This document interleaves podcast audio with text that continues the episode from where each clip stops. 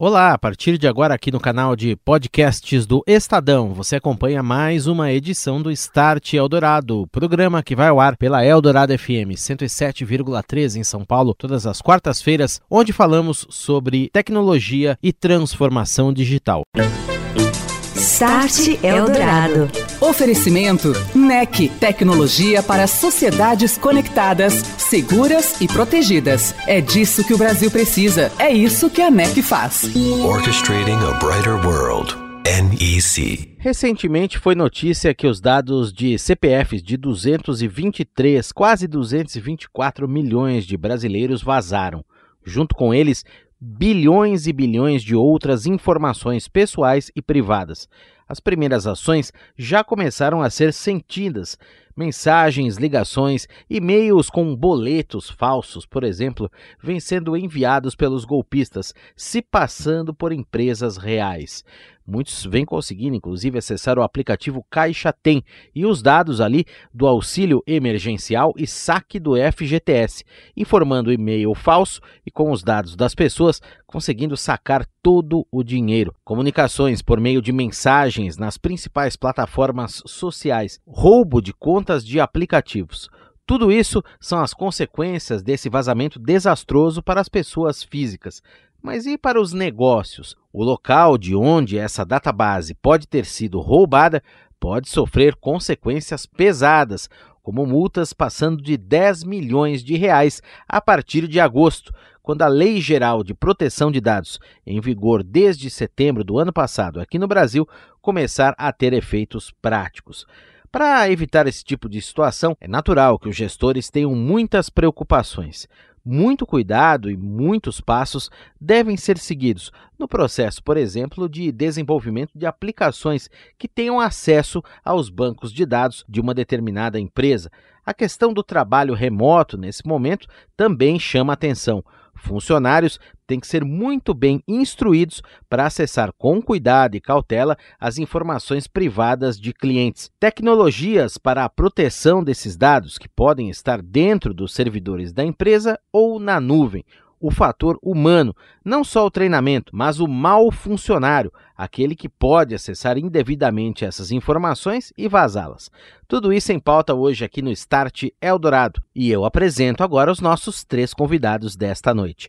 Conosco estão Luciano Moísio, diretor de tecnologia da NEC. Olá, Luciano, tudo bem? Boa noite, Daniel. Boa noite, pessoal. Um prazer estar aqui conversando com você sobre esse tema. Boa noite, obrigado pela presença. Também conosco, Fernando Amauri, Country Manager da Fornetics, especialista em criptografia. Tudo bem, Fernando? Boa noite. Boa noite, obrigado. Queria agradecer primeiramente a vocês pela oportunidade. Obrigado pela presença. E aqui do Start também participa Tiago Morici, Country Manager da Vera Code. Tudo bem, Tiago? Boa noite. Tudo ótimo, boa noite. Obrigado pela presença. Luciano, começando contigo. Em primeiro lugar, o que saltou aos olhos, chamou a atenção, foi o volume de informações vazadas e a qualidade delas. Bilhões de dados associados que aparentemente estavam ali desprotegidos, esperando para serem descobertos pelos criminosos. Claro que a nossa intenção não é descobrir culpados, a Polícia Federal, outras autoridades já investigam o vazamento, mas a nossa intenção é sim entender o que pode ter acontecido. Então, essa é a primeira pergunta que eu te faço. O que pode ter acontecido, na sua opinião, para uma falha tão grave assim? Bom, é, a gente ainda não sabe, né, como que foi feito aí toda a extração de dados, qual que foi a, a, a como foi executado esse roubo de informações e da onde veio também. Isso ainda está é, é, não é claro no mercado, né, ainda está sob investigação. Mas eu gostaria assim aqui de, de iniciar essa conversa voltando um pouco ao tema, né, ou seja, o que, que as empresas aí podem é, fazer para se poder, para evitar um pouco esse, evitar esse tipo de ataque, ou qualquer tipo de ataque ou extração, porque não adianta também a empresa se, se precaver de uma série de tecnologias para poder se proteger, sendo que tem alguns steps é, iniciais, ou seja, algumas causas que são recorrentes, que corroboram e são na maioria das vezes, as principais causas para uma extração de dados como essa. Uma delas, senha fraca, vou estar tá aqui um pouco chovendo no molhado, né, mas senha fraca ainda é um vetor de ataque é, muito usado, né, ou seja, as empresas ainda não usam é, uma metodologia é, de, de, de, de, uso de senha para os seus funcionários, ainda mais agora a gente trabalhando em, em pandemia. É, um outro vetor de ataque é phishing, então é, isso é, força com que as, as, empresas precisam trabalhar muito a comunicação interna, né, a segurança da informação, comunicação para não se abrir um e-mail estranho, não se clicar em, em, em, artefatos, em e-mails que possam ter artefatos maliciosos aí quando, quando chegam. É, um terceiro é, vetor de ataque são aplicações web inseguras, né? Então, o mercado corre para se colocar novas, novas aplicações no ar, novas funcionalidades no ar muito rápido hoje no mundo digital aí necessita-se ter muito aplicações bem desenvolvidas com foco em segurança. Um outro ponto é erro humano, ou negligência, né? A gente estava conversando aqui um, um, pouco antes da gente iniciar, ou seja, às vezes o desenvolvedor faz um erro, ou, ou às vezes dentro de uma, de uma, de uma, na execução de uma mudança dentro da empresa, o analista perde um pouco aí o tato do que ele está fazendo, esquece de dar um comando a mais dentro daquilo que ele podia ter feito e a proteção já fica mais, mais aberta, né? E o último ponto que eu acho muito importante é, são as ameaças internas, ou seja, o funcionário que realmente está é, tá descontente, que pode estar tá fazendo um ataque interno, esse tipo de ataque também precisa ser analisado e acompanhado é, pelas áreas de segurança das empresas. Muito bem. Agora, Fernando, do ponto de vista da criptografia das informações e como ela ajuda a proteger dados tão importantes como esses, é fundamental, eu diria, e dados que infelizmente vazaram aí. Na sua visão também, o que, que pode ter falhado nesse caso? Já que aparentemente, olhando de fora, no primeiro momento, estava tudo ali descoberto, né? Ou pelo menos de uma maneira fácil de ser quebrada e ser é, analisada por pessoas externas ao ambiente desses dados. O que, que, na tua visão, pode ter ocorrido, Fernando? É difícil dizer sem ter uma informação detalhada, obviamente, de que a gente está é, falando um pouco de, de das, das, possibilidades, né, e por quê, enfim. A, a questão da, da criptografia, ela, ela, ela, nasceu, ela surgiu justamente para trazer a confidencialidade do dado. Né? Um dado, é, quando ele se torna confidencial, um dado quando ele se torna criptografado, protegido, de fato, ele se torna bastante desinteressante para aqueles que vão tentar extrair esse dado. Esse é o ponto número um. Né? Então, na, tem uma psicologia por trás da criptografia, que se você vê uma coisa que você não consegue enxergar, não consegue trabalhar com aquilo, você imediatamente perde, perde o interesse em tentar é, extrair aquela informação. Né? Então começa por aí, é, talvez, a abordagem, mas é, é difícil dizer é, hoje em dia, né, é, porque a criptografia ela entra né, num contexto nas empresas, muitas vezes é muito setorizado, se ataca é, realmente uma, uma, algumas informações específicas, mas acaba deixando de trás um volume, ou então a estratégia não é completa. Né? E aí isso acaba trazendo uma falta de, de segurança, né? Acaba trazendo é, é, buracos, brechas, enfim, onde alguém vai lá e consegue penetrar. Hoje em dia, né, dados que é, a gente observa no mercado, cerca de 90% dos vazamentos de dados ocorrem justamente de bases não criptografadas. Né? A criptografia ela vem para corrigir, mas muitas vezes é, existe uma, alguns paradigmas né, e até falhas de implementação, porque existem técnicas adequadas, não dá para você criptografar tudo né? Senão você vai ter uma, um, um, uma quebra de alguma aplicação, alguma coisa não vai funcionar adequadamente, mas se você pode implementar a criptografia em uma, em uma base de dados ou numa estrutura de dados que seja, por exemplo, a mais relevante, ou que seja a mais importante, ou que tenha uma informação que linka com qualquer outra. Então, por exemplo, um CPF, o nome de um indivíduo, né? É, por isso tem que ter uma estratégia por trás. Então, eu acho que se o dado estiver bem criptografado, com a gestão adequada em criptografia, olha, é muito difícil quebrar. Hoje, a gente trafega, por exemplo, o nosso banco, desde a nossa casa, falando de curva, todo mundo hoje está ninguém, né, muito pouca gente vai ao banco, e essa comunicação toda criptografada. Não se escuta dizer que quebrou de maneira generalizada por aí. Então, a criptografia é forte, se bem implementada, funciona. Né? Essa é a, é a nossa visão. E Tiago, quando se fala no cenário de desenvolvimento de aplicações, tem um conceito que hoje é indispensável, é totalmente necessário, que é fazê-las, justamente desenvolvê-las, testá-las com as preocupações de segurança em primeiríssimo lugar. Com base nisso também nesse vazamento aí espantoso, o que, que na sua opinião pode ter falhado? De repente uma falha aí no processo de desenvolvimento, algum pontinho aí em aberto ou esquecido, como o Luciano levantou, enfim, é, dá para imaginar alguma coisa, Tiago? É, Dani, acho o grande ponto aí, é, é, complementando né, o que o Luciano falou, tem muito sentido, que o Fernando comentou também de como que é feito a tratativa dos dados é muito importante, mas é, hoje, quando a gente pensa que grande parte do nosso negócio, tudo aquilo que né, as empresas estão tentando é, é, é construir de uma forma mais conectada e fazer com que é, os sistemas funcionem de uma forma melhor, uma preocupação que às vezes tem que se ter é se realmente a toda essa aplicação e tudo isso que você criou, realmente aquilo lá tem alguma segurança e se não tem aberturas e vulnerabilidades para que elas sejam exploradas. Então, você imagina que hoje a aplicação ela tem acesso irrestrito a um dado.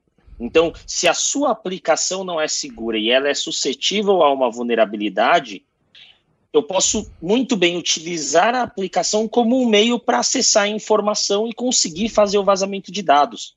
E quando você vê né? E eu acho até um ponto bastante grave. Quando você tenta imaginar 200, né? Mais de 200 milhões de dados vazados, todos eles dados pessoais. É basicamente como se você falasse assim: deixa eu pegar a LGPD inteira e colocar dentro de um vazamento que aconteceu. E agora, como é que fica essa história? Né? Afinal de contas, afetou todo mundo né, que está envolvido, inclusive quem está aqui nessa, nessa, nessa entrevista hoje, né? E no final do dia, o que muitos, é, muito me, me pergunto, né, me, me, me pegam me perguntando é o seguinte: é, hoje, o aplicativo que eu utilizo do meu banco, o aplicativo que eu coloco o meu cartão de crédito, o aplicativo que eu coloco as informações dos meus filhos, será que esses aplicativos estão seguros? E será que eu também, na minha posição, não deveria cobrar também um posicionamento maior das empresas pedindo que elas tenham a responsabilidade em cima dessa segurança, eu acho um reflexo desse vazamento é se ver quais vão ser os próximos passos e se realmente vão se haver mudanças dentro de algo desse tamanho. Porque, de novo, o que fez uma grande mudança no, na GDPR lá fora, em diversas outras leis, como Sarbanes-Oxley, ou até mesmo é, é, a toda a parte médica, que é super forte, no, como RIPA nos Estados Unidos, isso tudo veio por conta de acontecimentos. E agora, como é que fica agora o lado contrário? Né? Então, eu vejo a aplicação hoje como algo essencial, que está no nosso dia a dia, está nas nossas mãos, e que realmente, se você não faz um design correto da aplicação, você com certeza vai acabar sendo vazado. Isso está afetando a gente e afetou todo mundo. Estamos de volta. Este é o Start Eldorado falando do vazamento de dados, mais de 223 milhões de CPFs. Hoje nós falamos sobre o ponto de vista das empresas, o que fazer para não cair nesse tipo de situação. Conosco estão Luciano Moísio da NEC, Fernando Amauri da Fornetics e o Tiago Morice da Vera Code. E eu volto a palavra ao Luciano perguntando o seguinte: Luciano, nós temos tecnologias hoje disponíveis para proteger esse dado onde quer que ele esteja? Em segundo lugar, tecnologias também que fazem o monitoramento desses dados alertam imediatamente se houver, por exemplo, uma tentativa de invasão? Como é que você vê também o volume de investimentos, a atenção das empresas a esses pontos? Sim, com certeza. Bom, falando primeiro aí de investimento, eu acho que é, nos últimos dois ou três anos, é claro que o, o volume de investimento em, em, segurança das empresas aumentou, né, até mesmo por conta do mundo digital, né, que trouxe aí é, é, é um, um, diferencial, ou seja, você não está mais com a informação, o teu processamento dentro da tua casa, dentro do teu data center, protegido dentro de uma sala cofre, hoje o teu dado está em movimento, eu acho que a palavra hoje, até pe pe pegando um pouco o, o gancho da tua segunda pergunta, pergunta é monitorar né, e proteger o teu dado em movimento, porque hoje a tua transação ela trafega dentro do teu data center on-premises, depois pode ir por uma nuvem A e depois de ser processada e terminar ou armazenada numa nuvem B, né? Então todo esse esse caminho, esse movimento do dado precisa ser protegido, né? Precisa ser monitorado. E aí dentro do, do, do, do volume de, de, parceiros e soluções que existe no mercado hoje, você tem soluções que cada uma dentro da sua especialidade, né? Uma, uma que é especialista num ponto, outra que é espe especialista no outro ponto, você consegue compor ali o teu, o teu, os teus artefatos de guerra para você proteger e monitorar esse dado em movimento. E aí, puxando um pouco o, o gancho aí do que o Fernando falou de, de criptografia, né? Ou seja, é você criptografar o dado, é, um outro ponto muito importante que as empresas têm que ter um foco é conhecer os seus dados, né? Porque para você fazer um investimento dentro de uma solução de criptografia, né? Você tem que saber qual é o teu dado mais importante, aonde ele está, né? Para que você não tenha ali um investimento, proteja o dado, proteja uma informação especificamente, e aí dentro de todo o teu contexto você esqueceu ou não teve o controle de uma outra base ou de algum ponto específico que pode ser, ser é, hackeado, né? Fernando, falando em criptografia, é muito bom esse ponto na prática, né? Como que é na prática esse, vamos dizer, esse mapeamento do conhecimento de, desse dado, o que, que a empresa tem na mão, por onde essa informação circula, como é que se define também, por exemplo, quem tem acesso a isso, quem tem a chave, né, para abrir a criptografia, como que se dá essa, esse processo de implementação na prática dentro da empresa, até no sentido da gente dar uma dica aqui para quem quer levar esse processo para dentro de casa, para proteger o seu dado, proteger a sua informação, Fernando dois pontos super importantes. As pessoas, de fato, elas não estão querendo criptografar o dado, elas estão querendo proteger o dado. Você falou isso também. Não é? Só que a criptografia é um mecanismo de controle de acesso ao dado, e você também falou isso. Então, é a, é a combinação desses dois elementos. Por que isso? Se você pegar um arquivo criptografado, né, um dado criptografado, e jogar ali na rua, quem vai ter acesso a esse dado? Quem tem a chave. Então, é, quando você é, é, coloca esses elementos numa infraestrutura, você tem que saber de fato quem vai acessar essa chave, onde essa chave está guardada, como você vai controlar o acesso a ela, porque isso é o mais importante. Senão você vai fecha a porta, né, implementa a criptografia e deixa a chave espetada no buraquinho da, da fechadura. Né? Então esse é um grande problema que tem que ser endereçado. Existem vazamentos famosos de dados cifrados que o, um funcionário expôs o dado e a chave porque senão você vai ter todo o ônus, muitas vezes, de implementar uma tecnologia e falha, mais uma vez, às vezes no fator humano. Tem gente que implementa criptografia, por exemplo, isso é muito comum, tá? É, quem, a tecnologia vai, já deve ter acontecido uma vez na vida de expirar um certificado digital, uhum. né? Expirou, cai todos os serviços, né? E aí o que acontece? O que, que foi isso? O cara provavelmente ele esqueceu, alguém esqueceu de renovar o certificado. Né? Aí, para ele evitar esse problema, o que ele faz da próxima vez? Espalha esse certificado na empresa inteira, né? essa chave de criptografia para não esquecer. Então, começa a criar o erro, né? Enfim, é, a segurança sempre vem acompanhada muitas vezes de uma pressa, né? É, a falha de segurança, perdão, vem acompanhada de uma pressa, acaba sobre, pondo alguns elementos e acaba passando direto, né?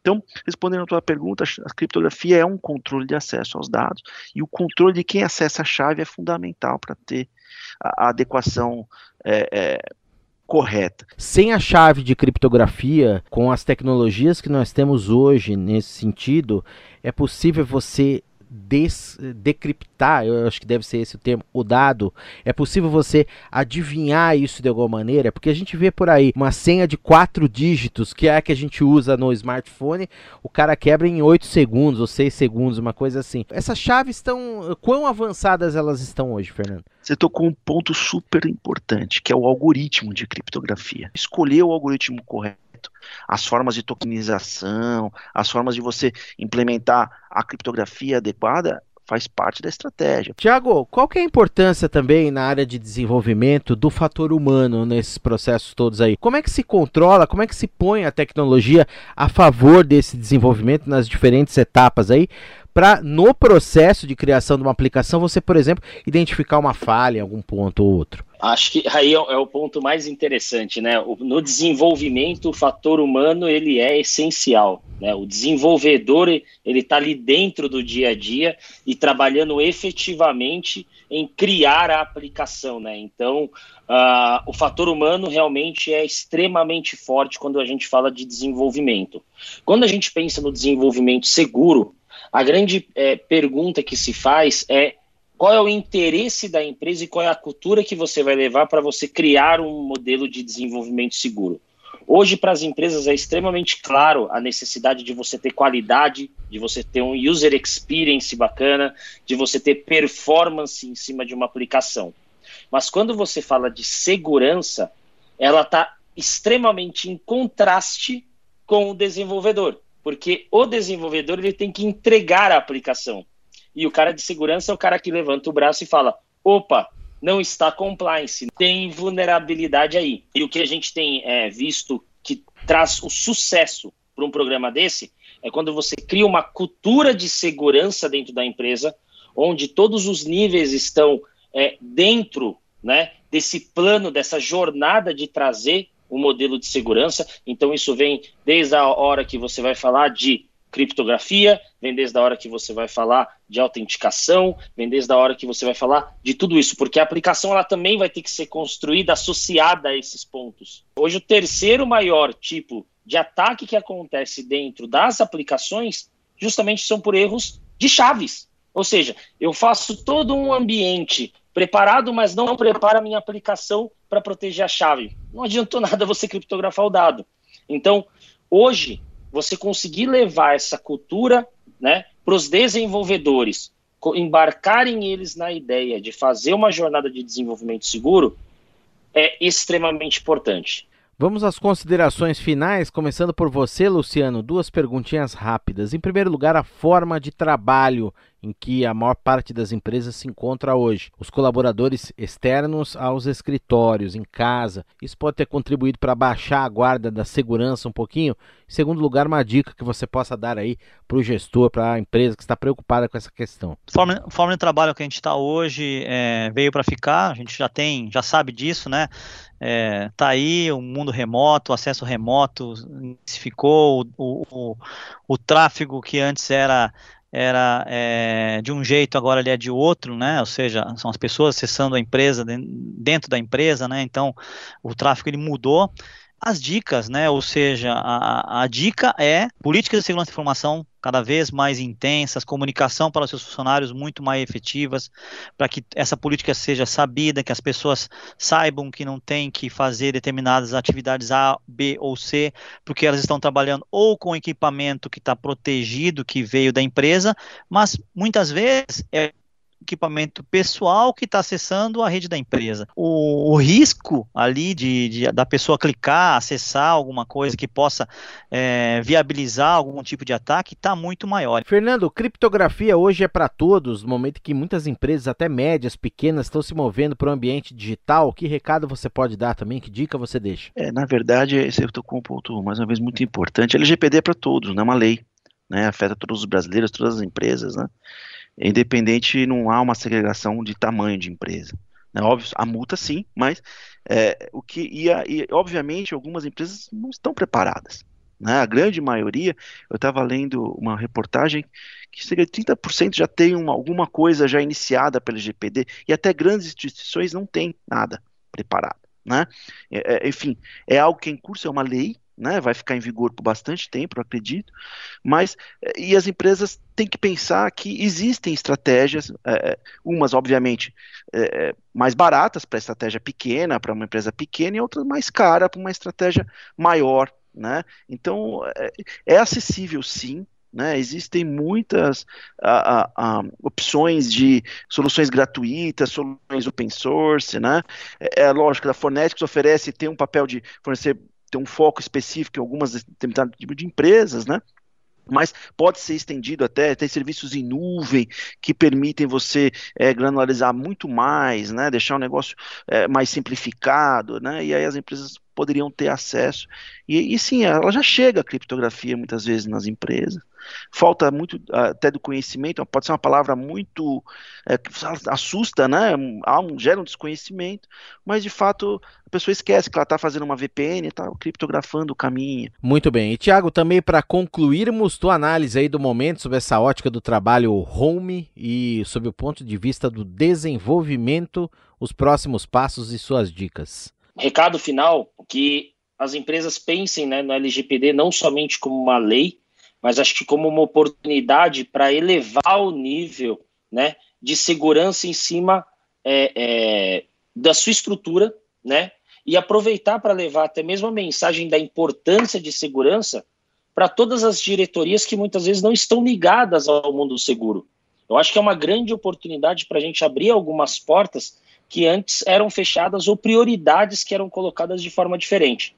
Eu acho que o LGPD está aí para ajudar muito a gente com isso e já vamos sentindo reflexos né, das empresas hoje contratando muito mais CISOs, tendo uma equipe de segurança é, é, é mais bem instruída dentro da, da corporação. Você vê hoje um, um CISO numa mesma cadeira, né, no mesmo nível que um CTO, que um COO, então eles conseguindo ter realmente uma discussão é, é, é de mesmo nível né, para que se tenha força dentro das empresas. Eu acho que tem, tem muita coisa bacana aí para acontecer nesse próximo ano. Agradeço ao Luciano Moise, o diretor de tecnologia da NEC, ao Fernando Amauri, country manager da Fornetics, e também ao Tiago Morici, Country Manager da Veracode, que estiveram conosco aqui no Start falando sobre segurança. Lembrando que a íntegra desse debate será publicada em breve em vídeo no YouTube e a gente avisa você por aqui. Você ouviu Start Eldorado. Oferecimento NEC, tecnologia para sociedades conectadas, seguras e protegidas. É disso que o Brasil precisa. É isso que a NEC faz. Orchestrating a brighter world. NEC.